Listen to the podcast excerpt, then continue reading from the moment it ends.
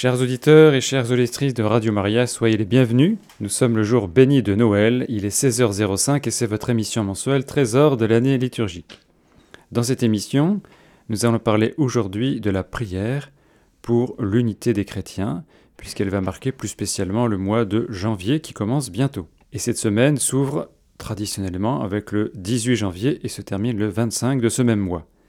Alors pourquoi ces deux dates? Parce que le 18 janvier, c'était l'ancienne date de la chaire de Saint-Pierre, qui maintenant est déplacée au 22 février. Et le 25 janvier, c'est la fête de la conversion de Saint Paul, donc de Pierre à Paul. On a, pour ainsi dire, réservé cette semaine pour que les chrétiens s'unissent et puissent prier pour obtenir du Seigneur la grâce de l'unité. Alors pour comprendre la question de l'unité, il faut déjà regarder l'histoire en fait. Pourquoi est-ce qu'on en est arrivé là? Pourquoi est-ce qu'il y a des divisions entre les chrétiens? Alors il faut d'abord rappeler que les conciles ont été parfois source d'incompréhension. C'est un paradoxe parce que les conciles avaient pour objectif eh bien, de préciser les contours de la foi chrétienne par rapport à des questions nouvelles, notamment des questions d'hérésie, et donc c'était un moyen justement d'affermir l'unité et d'affirmer une foi commune. Et paradoxalement, certains conciles n'ont pas été acceptés par tous, et c'est là que les divisions ont pu commencer. Par exemple, avec le troisième concile, il n'a pas été accepté par toutes les églises, donc on peut parler à partir de cette date des églises des deux conciles qui n'ont reconnu que les deux premiers. Même chose après le quatrième concile, certaines ne l'ont pas reconnu, donc on va parler des églises des trois conciles. On connaît aussi une date importante, 1054, le schisme d'Orient, où effectivement Occident et Orient vont se séparer. En fait, c'est une date euh, symbolique, c'est une date repère, puisqu'en fait, il y a eu un avant et un après. Pendant un certain nombre de siècles, on a commencé à, on va dire, euh, s'écarter un peu. Pourquoi? Parce que les aires géographiques devenaient grandes et euh, la culture était aussi différente. D'un côté le latin, de l'autre le grec, et effectivement, ces deux parties d'Église ont quand même fonctionné en bonne intelligence pendant finalement mille ans, un bon millénaire. Et après, peut-être qu'avec les distances, avec les cultures, avec la langue, on a commencé à moins se comprendre. Et il y a eu une série euh, d'événements qui ont pu conduire à, ce schisme, mais il faut se dire que c'est une date en fait plus repère qu'une date strictement à envisager. En tout cas, ce qui est certain, c'est qu'il n'y a pas d'unité stricte entre catholiques et orthodoxes, alors que pourtant on est proche. C'est vrai que ce sont les chrétiens qui sont les plus proches de nous, et on peut espérer peut-être avec eux une unité euh, peut-être plus facile à construire qu'avec les frères Le schisme d'Occident, lui, justement, va avoir lieu un peu plus tard, cinq siècles plus tard, nous sommes en 1517, c'est Luther avec la réforme, et là, effectivement, de nouveau, des incompréhensions, peut-être un manque de dialogue, un manque de compréhension, et des positions un peu fermes, et tout ceci va dégénérer en un schisme, donc une nouvelle division au sein des chrétiens. Et à tout cela se rajoute le schisme anglican, 1534. Donc vous voyez que les chrétiens, malgré leur baptême commun, eh bien, sont séparés en quatre grandes confessions principales, les catholiques, les orthodoxes, les réformés et les anglicans. Et donc on est tous chrétiens, on est tous baptisés, on confesse tous la Trinité, on reconnaît tous l'autorité de la parole de Dieu dans l'Écriture sainte, on confesse un même credo, mais nous avons des différences liées à notre culture, notre manière de célébrer, peut-être même nos sensibilités, et l'objectif est de dépasser nos divisions pour cheminer vers un peu plus d'unité. Et c'est important de connaître notre histoire. Si on ne connaît pas ce qui s'est passé avant nous, on aura bien du mal à être, je dirais, des partenaires de l'unité en étant engagés dans la question œcuménique. Alors justement, il est temps de parler de ce mouvement œcuménique Qu'est-ce que c'est? Le mouvement œcuménique, à bien y regarder, est assez tardif au regard des 2000 ans de christianisme. La prise de conscience des divisions a pu se faire, notamment, pas seulement, mais certainement en terre de mission, et c'est là qu'on a découvert que des chrétiens ayant des traditions différentes et étant divisés annonçaient le même évangile. Donc du coup, ça semblait un peu bizarre que s'ils annoncent une même parole, mais comment font-ils pour être divisés où est le problème en fait. Et donc c'est en terre de mission qu'on a pu découvrir, on va dire expérimenter ce problème, et c'est là que les questions ont commencé à se poser pour dire, mais finalement, comment faire pour euh, dépasser nos divisions et retrouver l'unité perdue?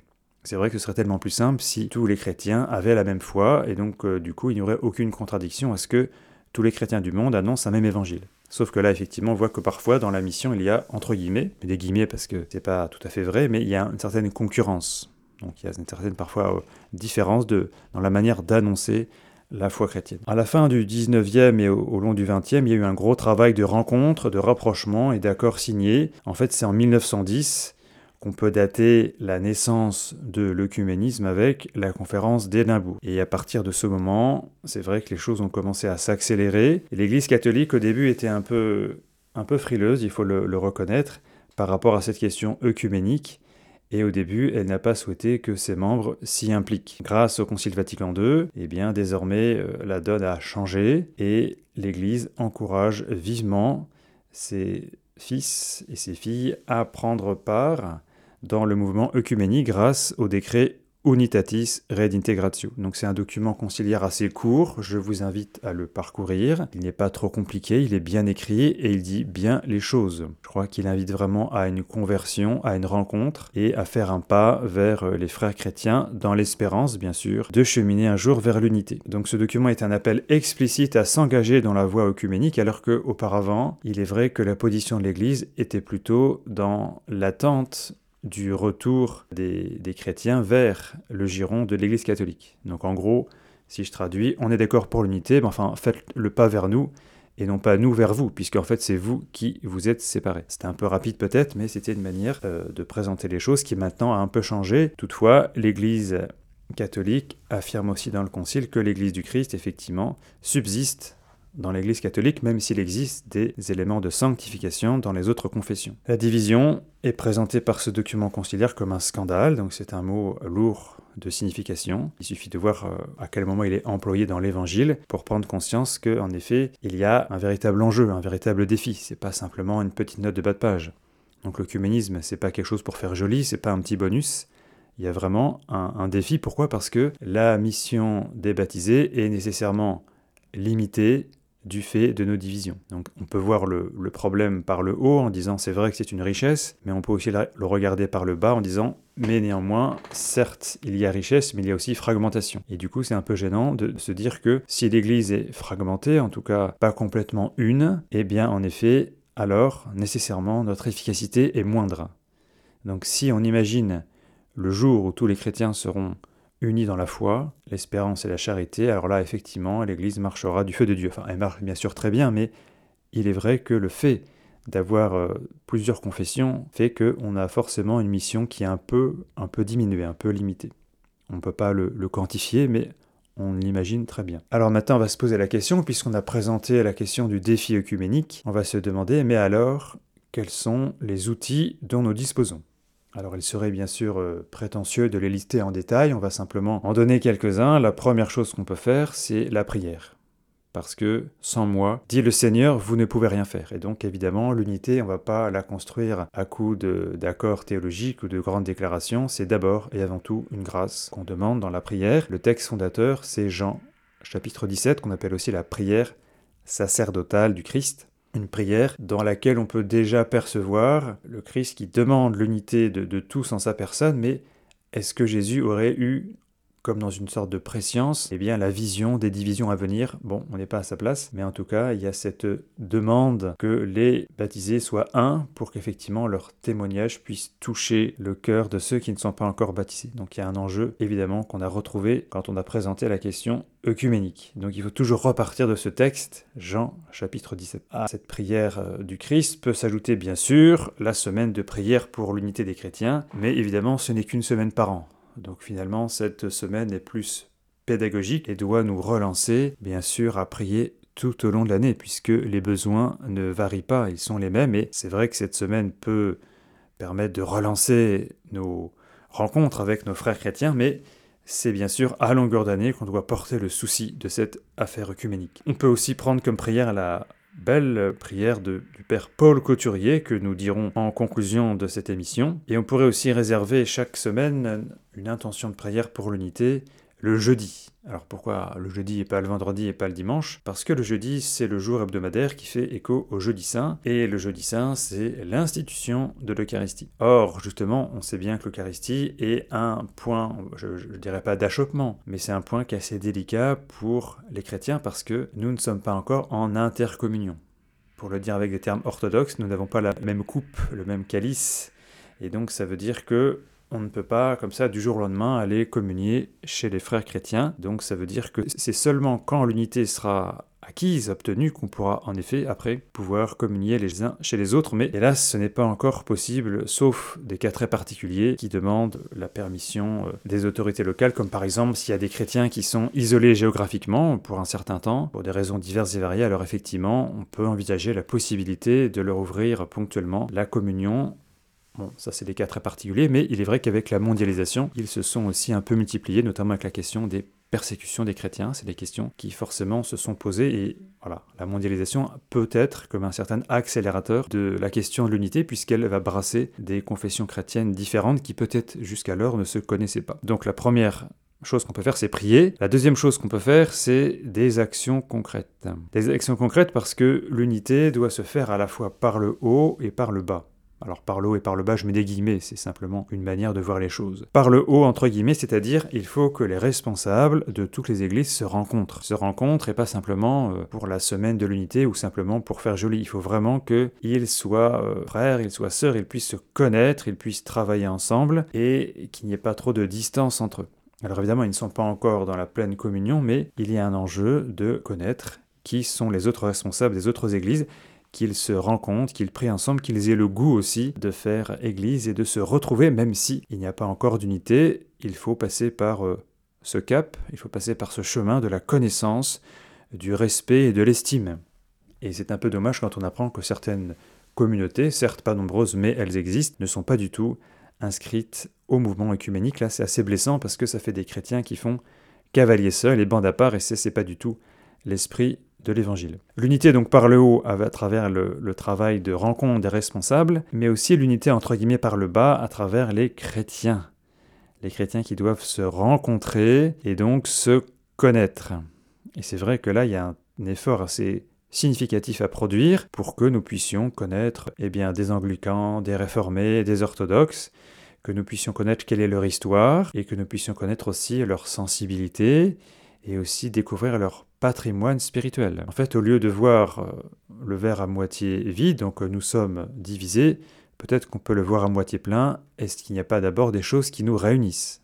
Ça, c'est le côté, on va dire, positif de la chose. Nous avons des trésors en commun, et ce serait dommage de les ignorer, et aussi d'autres traditions peuvent avoir des trésors plus spécifiques et qui peuvent être très inspirants. Et donc, à force de rencontrer d'autres chrétiens, eh bien, nous aurons la grâce de les connaître, de les aimer, de les estimer et d'avancer ensemble. Et en effet, c'est important d'avoir cette connaissance, entre guillemets, par le haut et par le bas, donc les chrétiens, on va dire, des communautés et les responsables de ces églises, parce que si l'unité était décrétée par exemple demain matin, eh bien en fait, puisque les chrétiens ne se connaissent pas, je pense que le fait d'avoir décrété l'unité n'aurait aucune conséquence.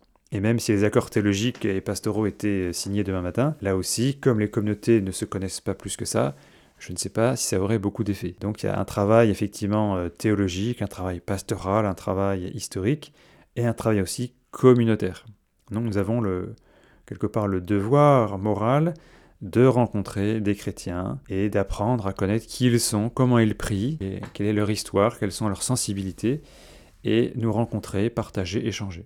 Ça va demander du temps, des énergies, mais il me semble que c'est une partie de la mission pour avancer dans l'œcuménisme. Du coup, on doit bien sûr tenir les deux. Si l'unité se fait seulement par le haut, à travers les responsables, eh bien, il n'y a pas de connaissance mutuelle des communautés. Et si l'unité se faisait par le bas, c'est-à-dire par des rencontres au niveau des communautés et des baptisés, il n'y aurait pas de rencontre au niveau de la hiérarchie. Par conséquent, c'est bien sûr à tous les niveaux que les chrétiens et les chrétiennes doivent se rassembler, se rencontrer et espérer que la grâce de l'unité leur sera accordée. Parce qu'en définitive, et faut-il le préciser, l'unité des chrétiens est à envisager comme une grâce.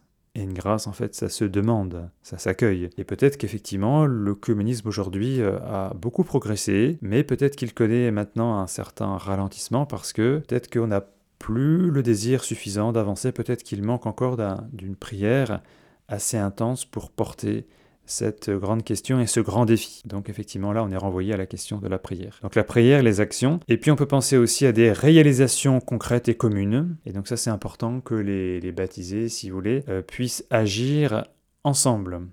Par exemple, je pense à des groupes bibliques. Ça c'est très important de se dire que la Bible, c'est donc la parole de Dieu qui nous est révélée, qui nous est accessible à travers 73 livres, et à travers tous ces livres, Dieu parle. Et c'est important que les baptisés puissent se retrouver dans cette parole. Alors effectivement, souvent on dit que les réformés sont beaucoup plus à l'aise dans cette question biblique. C'est vrai, c'est vrai qu'effectivement, ils ont une certaine aisance, euh, parce que Martin Luther en 1517 effectivement, a été très, bah, je dirais, très, très partant pour que cette parole soit connue de tout le peuple, tout le peuple de Dieu, de tous ceux qui formaient donc la réforme. Et donc, effectivement, il y a une certaine longueur d'avance, puisque pour nous, l'accès à la Bible était un peu, peu moindre. Et effectivement, peut-être que nous, comme catholiques, on a moins cette sensibilité, donc du coup, on écoute la Bible à travers la liturgie, mais on ne la savoure pas forcément dans des groupes bibliques ou à titre personnel. En tout cas, il y a eu beaucoup d'efforts depuis Vatican II, mais peut-être qu'il y en a encore plus à faire.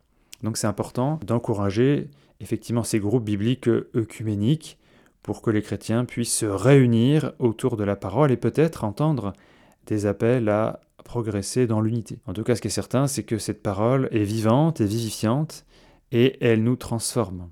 Quand on parcourt la Genèse, on voit que le Seigneur va créer le monde à travers une parole et on peut dire aussi quelque part que l'unité sera sans doute eh bien, soutenue par la parole de Dieu ne peut pas être absente de cette question, il faut vraiment la mettre au centre et au fondement, un peu comme le, le roc sur lequel nous voulons bâtir la question de l'unité. On pourrait aussi proposer un autre angle pour des actions communes, c'est le service de la personne humaine. Le service de la personne humaine, le service de l'homme, le service de la femme, à travers des actions de diaconie. Donc là, ça nous renvoie au lavement des pieds, au bon samaritain, voilà, prendre soin de l'autre. On peut citer entre autres choses la CAT, hein, l'action des chrétiens pour l'abolition de la torture, c'est une très belle initiative. Et là, c'est vrai qu'on sent que les chrétiens font un très bon travail et que ce genre d'ONG, ce genre d'initiative entre baptisés est vraiment à promouvoir. Parce qu'il y a vraiment un combat commun, un défi commun. Et là, je pense qu'on est vraiment dans notre élément quand on soutient de telles causes. On pourrait aussi proposer des actions en faveur de la sauvegarde de la maison commune. Certains connaissent peut-être le label Église verte. Voilà, c'est un moyen comme un autre de s'associer à cette question, mais je pense qu'il y a vraiment un, enjeu aussi œcuménique dans cette affaire. On ne va pas simplement sauvegarder la création dans notre coin, et je pense que toutes les communautés chrétiennes sont confrontées à ce même défi, et ça peut être un lieu intéressant d'abord d'action commune et avec un horizon en plus œcuménique. Et donc vous voyez que plus les chrétiens vont agir ensemble, plus ils vont trouver de raisons eh bien, de, de travailler la main dans la main, d'avancer. Alors après la question se pose, mais comment cette unité va-t-elle se faire? Là, la question est pour ainsi dire assez ouverte. Manifestement, il semble que c'est vraiment de l'ordre de la grâce. Je ne pense pas que ce soit simplement un accord théologique, hein. c'est important, les accords théologiques. Donc c'est des, des théologiens, des différentes églises qui se réunissent pour signer des accords, en général à deux églises ou à plusieurs. Et l'objectif, c'est justement d'aplatir, d'aplanir certains différents, mais Peut-être qu'en définitive, c'est pas simplement un coup de signature d'accord qu'on va y arriver, c'est sans doute quelque chose qui sera accordé par le Seigneur. Ce sera pas tant le fait de l'homme que le fait de Dieu, ou plutôt ce sera le fait de Dieu et accueilli par euh, le fait de l'homme, et donc du coup une rencontre entre les deux. Peut-être qu'on pourrait proposer comme image, eh bien, la chapelle Sixtine avec cette fresque de la création où le doigt de Dieu le Père et le doigt d'Adam vont bientôt se rejoindre. Voilà, la scène est comme suspendue en l'air et voilà, c'est la force de Dieu et l'accueil euh, par la personne humaine et semble-t-il, c'est parce qu'il y a les deux qu'on pourra effectivement recevoir cette unité. Peut-être que cette unité aura un caractère eschatologique, c'est-à-dire qu'elle va peut-être être précipitée par les événements des derniers temps. C'est aussi une question qu'on peut envisager, une question ouverte. Et aujourd'hui, euh, le pape François parle d'un œcuménisme de sang, c'est-à-dire effectivement qu'il y a des chrétiens qui sont persécutés et qu'effectivement cette persécution eh bien, elle montre que les martyrs, eh ben, ils versent leur sang, euh, qu'ils soient anglicans, euh, orthodoxes, catholiques ou réformés. Et effectivement, euh, ça, c'est assez touchant, quoi. C'est assez bouleversant de se dire que ce sont des frères qui, effectivement, sont, on va dire, sur le papier séparés, mais ils sont, certains sont morts pour défendre une foi commune. Et donc peut-être que ces martyrs et ces persécutions nous, exhortent à accélérer un peu notre réflexion et notre, chemin vers l'unité. Donc c'est-à-dire qu'effectivement, la fin des temps peut-être sera un accélérateur pour euh, que le Seigneur dévoile l'unité de son Église, parce qu'en fait le grand paradoxe c'est que l'Église est une, mais que c'est nous chrétiens qui sommes divisés. Donc c'est vrai que souvent on fait un petit abus de langage quand on parle de, de prier pour l'unité de l'Église, en fait c'est l'unité des chrétiens, mais c'est vrai que des fois on peut un peu interchanger les mots. Donc vous voyez que c'est un grand défi que cette unité, c'est quelque chose de très fort, ça concerne quand même 2 milliards de personnes sur Terre, Mais ce n'est pas si facile parce qu'il y a eu quand même une histoire un peu difficile, parfois délicate. Hein. Parfois, il y a eu des chrétiens qui se sont tapés dessus, même. Il y a même eu parfois des, guerres de religion. Donc voilà, il y, a un passé, un passé qui est un peu douloureux, et on ne peut pas aborder la question œcuménique sans connaître avec un certain détail l'histoire, même si, bien sûr, le passé n'est pas fait pour être ressassé, mais pour être dépassé. Toutefois, il faut le connaître et en tirer, bien sûr, les enseignements qui s'imposent. Nous pouvons proposer maintenant quelques éléments de synthèse.